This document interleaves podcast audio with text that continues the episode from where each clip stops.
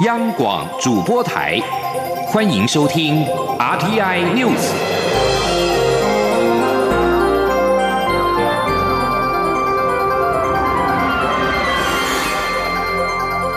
听众朋友您好，欢迎收听这节央广主播台提供给您的 RTN News，我是张顺祥。台湾展开防疫新生活，但是边境的管制措施，尤其是包括学生在内的港澳民众入境的议题，最近有不少讨论。陆委会今天表示。政府持续的关注港澳疫情动态，也很关心受到疫情影响的境外生就学跟生活的问题。只是国际间的严重特殊传染性肺炎 （COVID-19） 疫情仍然是严峻，因此政府将是疫情的发展以及国内防疫的能量，由指挥中心适时的专业评估，以严谨有序处理相关的管制措施。请听央广记者王兆坤的报道。针对港澳民众来台管制措施，陆委会表示，政府一直都在关注港澳疫情的发展，持续检视各国对港澳开放边境管制的作为，并适时提出相关配套防疫措施。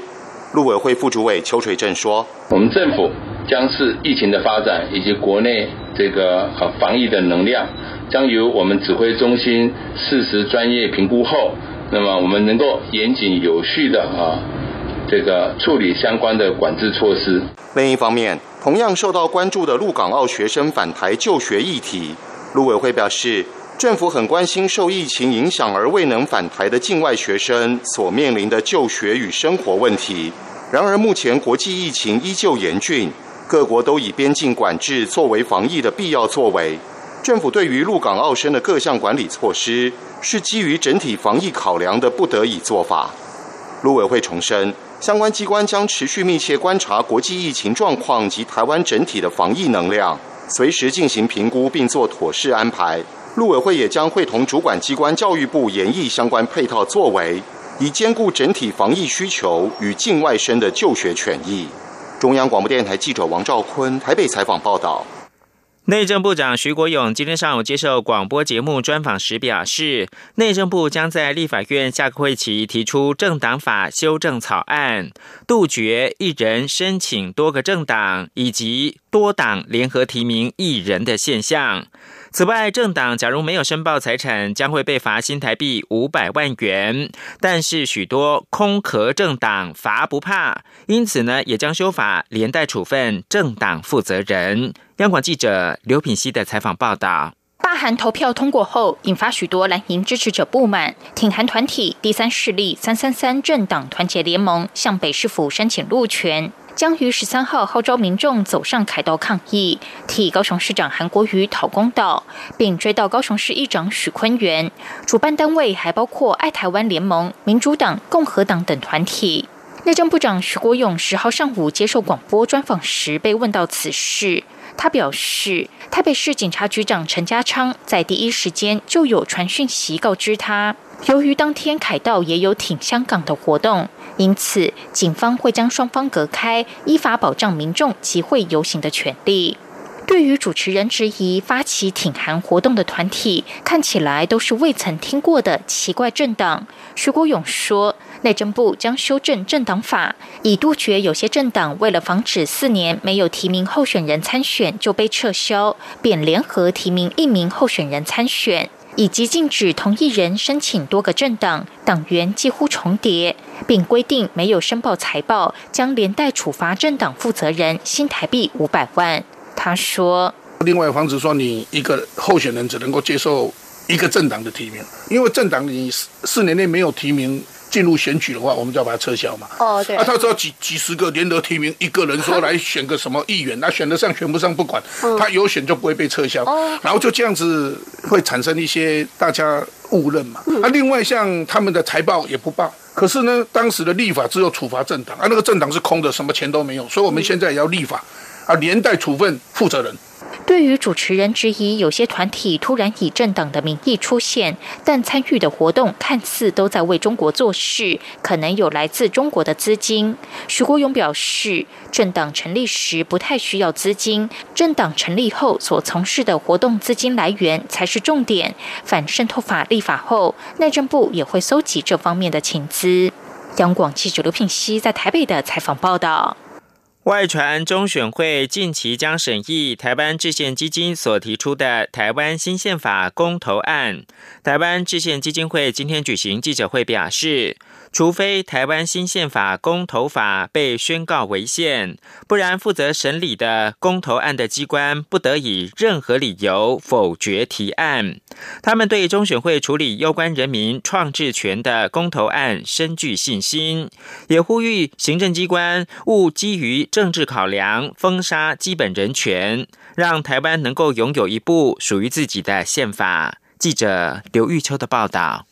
由独派大佬辜宽敏成立的台湾制宪基金会，在四月三十号向中选会递交三千份提案书，力推两项新宪法公投案，并希望在二零二一年八月二十八号能交付全民公投。外传中选会近期将审议台湾新宪法公投案，台湾制宪基金会十号特别举行记者会，向中选会喊话，呼吁部分人士不要封杀台湾新宪法公投案。台湾制宪基金会执行长林义正表示，台湾制宪基金会曾拜会中选会，中选会主委李进勇曾提到，中选会的任务就是协助人民实践应有的权利。虽然封杀的传闻不断，但台湾制宪基金会对于中选会处理有关人民创制权的台湾新宪法公投案有信心。除非该提案被宣告违宪，否则审理机关不得以任何理由否决。希望台湾第一部新宪法能顺利产生。所以我们不希望人民。拥有的至高无上的国民主权，受到行政机关用行政手段，或是基于政治考量来封杀这样的一个基本人权的。公投提案，台湾制宪基金会办公室副主任黄崇佑也说明，基金会所提的公投提案落实宪法主权在民的原则，也符合公投法中重大政策创制的适用事项，没有违宪问题。黄崇佑也说，虽然对岸媒体高频率报道这项公投案极其危险，但宪法的根本目的是保障人权，国家组织的形式也是达到保障人权基本的目标，这是让台湾迈向民主。巩固的第一里路。台湾制宪基金会董事长顾宽明也强调，台湾已经是独立的优秀国家，但仍是不正常的国家，所以新宪法是保障台湾两千三百万同胞该走的路。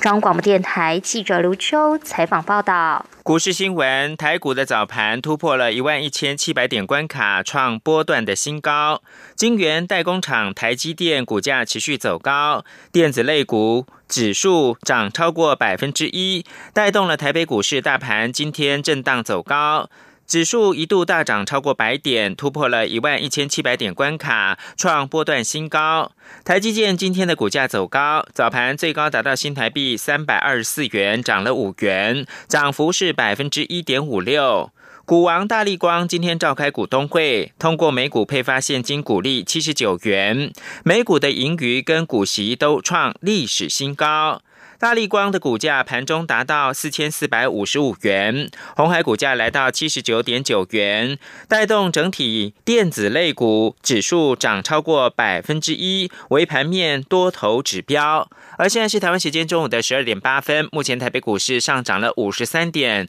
指数来到了一万一千六百九十点，成交金额暂时是一千三百八十亿元。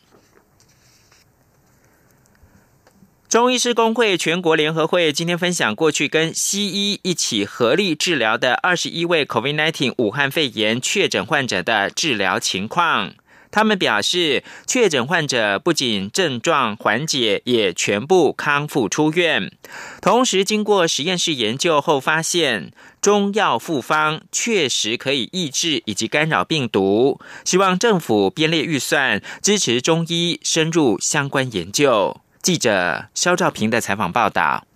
除了西医积极投入 COVID-19 武汉肺炎的预防与治疗，台湾中医国家队的研究也有正面发现。中医师工会全国联合会十号就发表研究成果，强调中西医合作对武汉肺炎的治疗确实有显著效果。三军总医院中医部主任黄宜佳表示，包含轻症。重症、危重症患者共有二十一人接受中西医治疗，在服药过程中不仅没有副作用，且平均服药八天就符合三采阴性解除隔离的标准。虽然外界好奇是否会有西医因素的影响，不过黄宜佳强调，临床观察确实发现中医具有实际疗效。他说：“因为这些病人他们在。”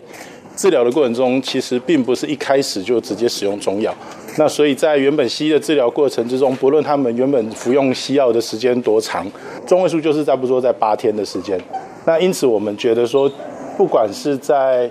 中药的疗效也好，或者中西合作的治疗也好，其实这就是一个现实治疗的现况。国家中医药研究所所长苏义章也说，在分为抗病毒的驱邪、支持疗法的扶正，以及稳定免疫系统的调控中医处方介入后，症状不仅缓解，也没有副作用。进一步分析发现，是某些药材成分可以跟病毒上的几蛋白结合，达到抑制病毒以及防止免疫系统。统失控的效果，他说：治疗上哦，它因为抓住了鸡蛋白跟 ACE2 结合的这个作用，所以实际上病毒它就没有办法进入到细胞内去复制。那进到细胞内还有一个作用机转在那个 3CL protease 的部分，也可以阻断掉。所以因为有细胞内外两个作用，让病毒没有办法。在复制它的 RNA，那这样子它在身体内就会被我们免疫功能整个控制住啊。中医师工会表示，在中西整合照护模式下，患者确实康复出院，因此希望政府编列预算支持相关研究，不仅加惠民众，也能向国际分享台湾的中医经验。中央广播电台记者肖兆平采访报道。国际新闻：捷克参议院议长维特奇九号说，台湾在捷克的投资在亚洲国家当中排名第三。访问台湾可以强化对台的经济、文化、学术关系。捷克乐与真正的伙伴合作。维特奇九号宣布，八月底将率团访问台湾。他说，难以忍受捷克受制于中国与对民主价值的坚持，是他访问台湾的主要动机。维特奇宣布访问台湾，引发了中国的抗议。中国驻捷克大使馆声称，维特奇此举是公开支持分离主义势力和严重的干预中国主权。去年八月到深圳出差，遭到中国当局指控嫖妓而被拘捕的时任英国驻香港总领事馆的职员郑文杰，在事发十个月之后，目前已经向英国申请政治庇护。郑文杰在中国获释之后，向媒体表示，曾经遭中国当局严刑逼供，包括了被秘密警察质问英国在香港示威抗议当中的角色等，因此引起了国际关注。德国之声报道，郑文杰目前已经向英国政府申请政治庇护。对于港版的国安法实施在即，郑文杰认为，如果继续留在香港，将来有可能被控以叛国、勾结外国势力等罪名。他相信，他很有机会获得庇护的资格。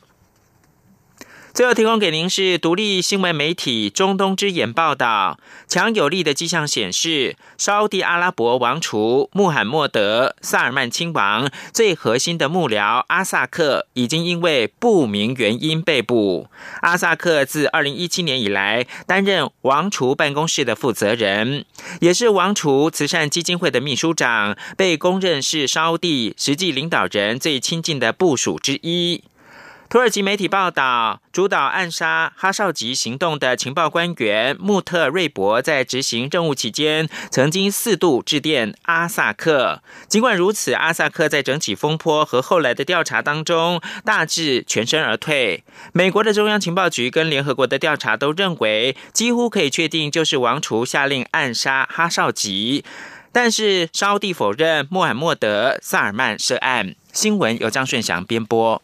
Hello，大家好，我是江富军医师。对抗病毒最重要的方法就是要落实勤洗手。常见的洗手方式有肥皂湿洗手跟酒精干洗手。肥皂湿洗手可以彻底的洗净你手上的细菌跟病毒，又不会造成你的皮肤过敏哦。只有在你周围没有水的时候，我们才会建议你使用酒精干洗手。另外，现在大家常用次氯酸水作用在环境的清洁，不要直接使用于人体哦。希望大家都能落实勤洗手。有政府，请安心。资讯由机关署提供。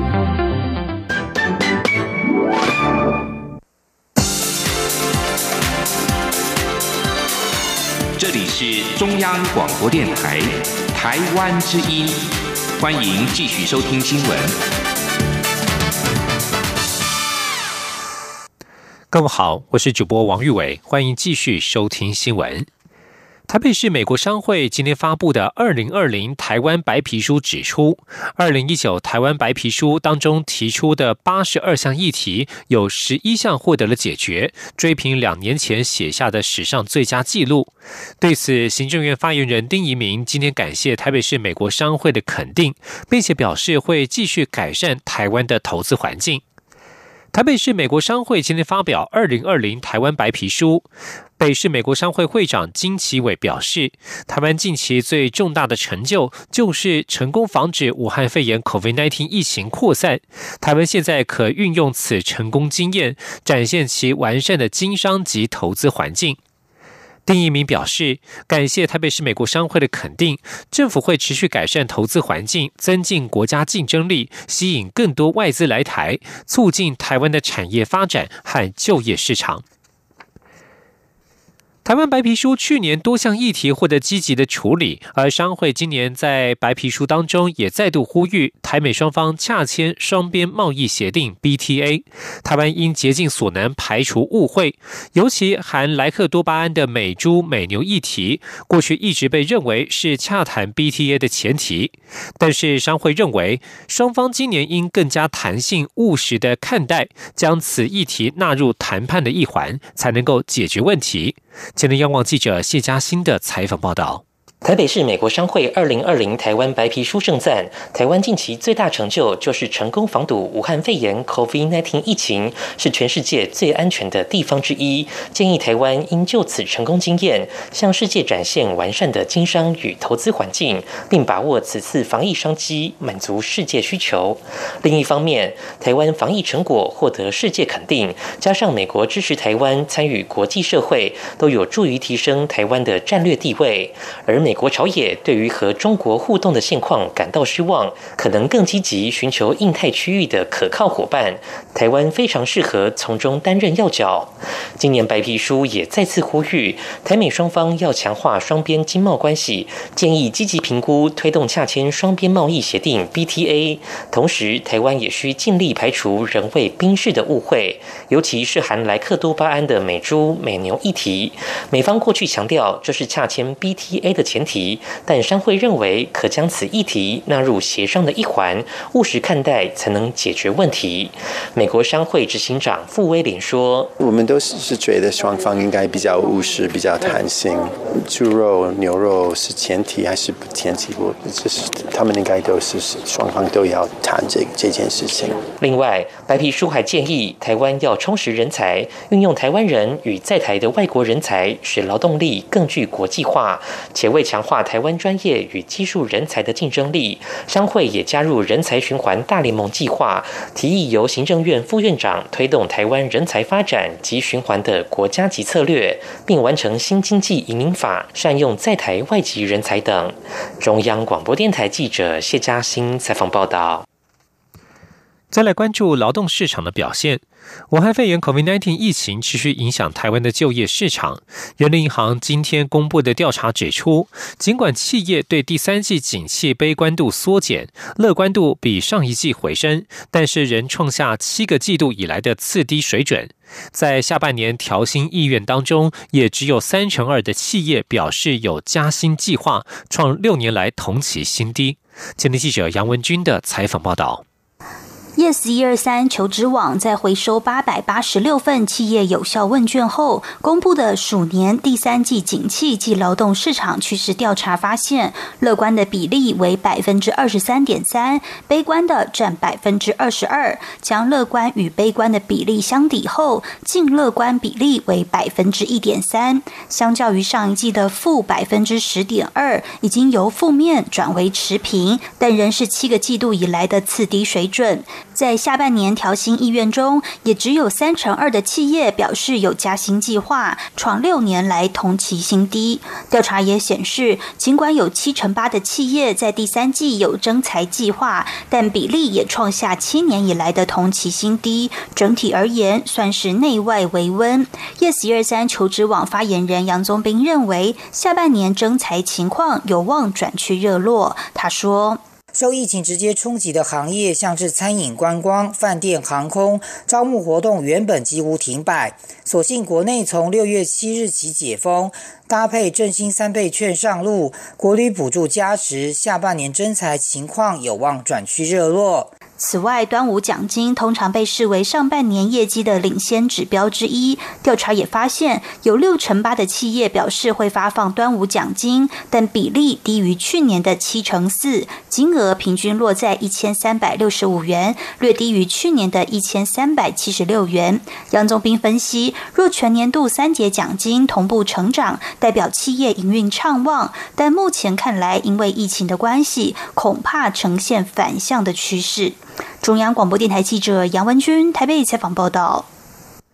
经济就业受影响，不过一般民众生活越来越趋近于正常。台北市副市长黄珊珊今天宣布，公有市场解除人流管制，民众进入市场之后，若是能够保持社交距离，可以不必全程戴口罩。至于摊商，由于需接触不特定的多数人，而且考虑卫生，仍应保持戴口罩的习惯。今天记者欧阳梦平的采访报道。台北市副市长黄珊珊十号上午表示，由于公共运输部分已有条件解封，因此北市应变小组会议九号决议取消台北市公有市场在防疫期间所进行的人流管制及单一入口管制，而且民众进入公有市场后，如果能保持社交距离，也可以不必全程戴口罩。他说。公有市场的部分，就是目前为止中央没有特别的规范我们，但是我们真认为说公共运输都可以，呃，在一定社交距离的情况下解禁。那所以公有市场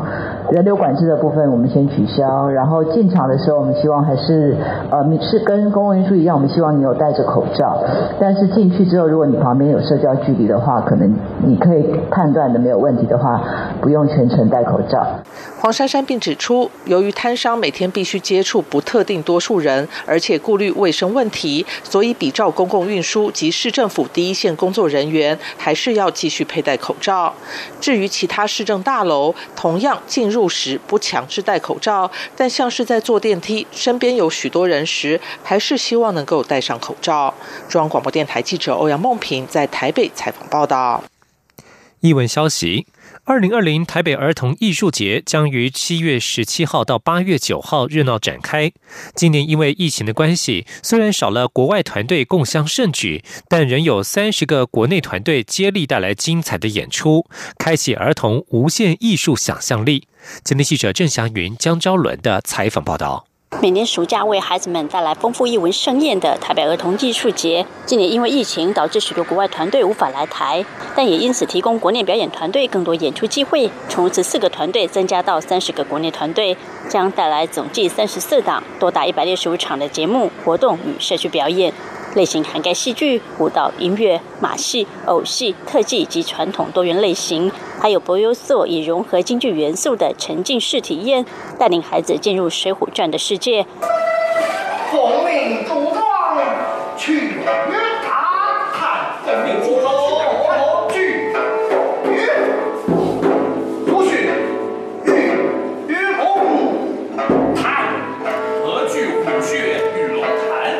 另外，今年也邀请云门舞蹈教室、标舞剧团、明日和合制作所等精彩团队，专为儿童量身打造艺术节目，令人期待。台北表演艺术中心总监王梦超说：“因为我们事实上也一直在经营，说国内啊，让鼓励国内的艺术家来为儿童创作节目。”而不是说只是一般，就是说我们想象中的儿童的节目。我们今年特别邀了邀请了明日和和、陈武康这些艺术家，他们哎开始专注一些看儿童怎么样来激发儿童想象力，所以这我觉得这个结合是有趣的。考量而艺节大多是亲子参与，主办单位在防疫措施也格外用心。王孟超说：“我们有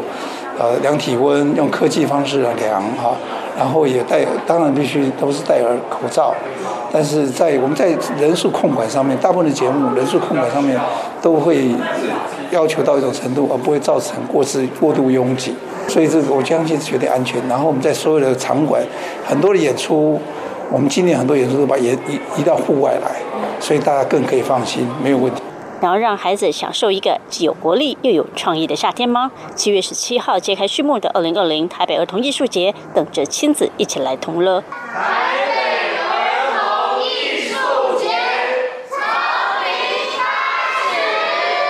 中国面台记者郑祥云、江昭伦台北采访报道。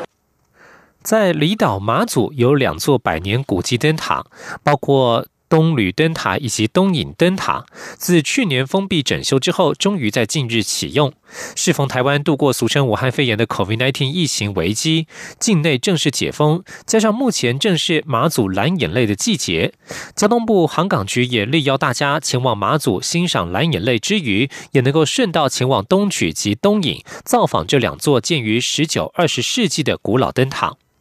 航港局副局长刘志宏表示，这两座百年古迹灯灯塔由于年岁已高，为了维护灯塔正常运作，在去年三月二十号封闭整修，包括维修主灯塔身、穹隆、避雷设施以及其附属建物结构，并汰换老旧的电气管线等等，历时一年多，耗资新台币两千两百多万元，终于赶在台湾解除武汉肺炎境内疫情危机之际重新启用，对外开放参观。而五六月也正好是欣赏马祖蓝眼泪的最佳季节。继续关心国际消息，日本首相安倍晋三今天表示，日本政府将主导七大工业集团 G7 发表关于香港问题的声明。中国强行制定香港版国家安全法，引发国际社会的强烈关切。根据日本经济新闻的报道。日本政府将主导 G7 外长共同声明，对港版国安法表达忧虑和不安，要求让香港维持保障高度自治的一国两制。五月二十八号，中国全国人大通过香港版国家安全法授权立法之后，日本就已经立即发出声明，表达极度关切，并且召唤中国大使传达立场。而中国全国人大授权人大常委会制定港版国安法具体法律及执行机制，外界预料最快在六月底审议通过。而人大常委会第十九次会议将在六月十八到二十号在北京举行。原本外界预料港版国安法将列入议程，但是建议审议内容却没有提到。世界卫生组织流行病学专家范克霍夫八号在简报会当中表示，俗称武汉肺炎的 COVID-19 无症状患者所造成的传播非常罕见。这种说法引起科学家的强烈批评，也让世卫招致谴责。外界痛批世卫组织无法评估迅速进展的研究结果，也无法对外清楚沟通。不到一天，世卫组织就收回这样的说法。《纽约时报》报道，范科霍夫表示，这项说法仅根据两三项研究结果。先前说无症状传染全球罕见是一场误会。美国疾病管制及预防中心 （CDC） 对于无症状传染比例的估计是百分之三十五。这项数据使得美国在内的多个国家开始鼓励民众普遍戴上口罩。在疫情方面，拉丁美洲成为新的重灾区，许多国家的病例持续迅速增加。目前累计已经超过一百三十万例确诊，六点五万例死亡。其中，巴西、秘鲁、智利以及墨西哥等国的疫情最为严重。世卫组织表示，拉丁美洲现在还没有达到流行巅峰期。中国国家药典委员会近日出版二零二零年的《中国药典》，当中已经没有再继续收录穿山甲。此外，含有夜明砂，也就是蝙蝠粪便的黄连洋甘丸，也没有再收录其中。武汉病毒所实证力的团队曾经发现，如果蝙蝠体内有冠状病毒，其粪便同样也会检测到病毒。中国国家林业和草原局五号发布公告，将穿山甲所属的所有种从即日起自国家二级保护野生动物提升至第一级。澎湃新闻报道，在要点的编制大纲有明确指出，对于野生资源枯竭、商品匮乏、存在明显安全性、伦理等方面的问题，如化石类、人类胎盘类、动物粪便类等等，以及基础研究薄弱的品种，从要点当中退出或不再增加收入要点。以上新闻由王玉伟编辑播报，这里是中央广播电台台湾之音。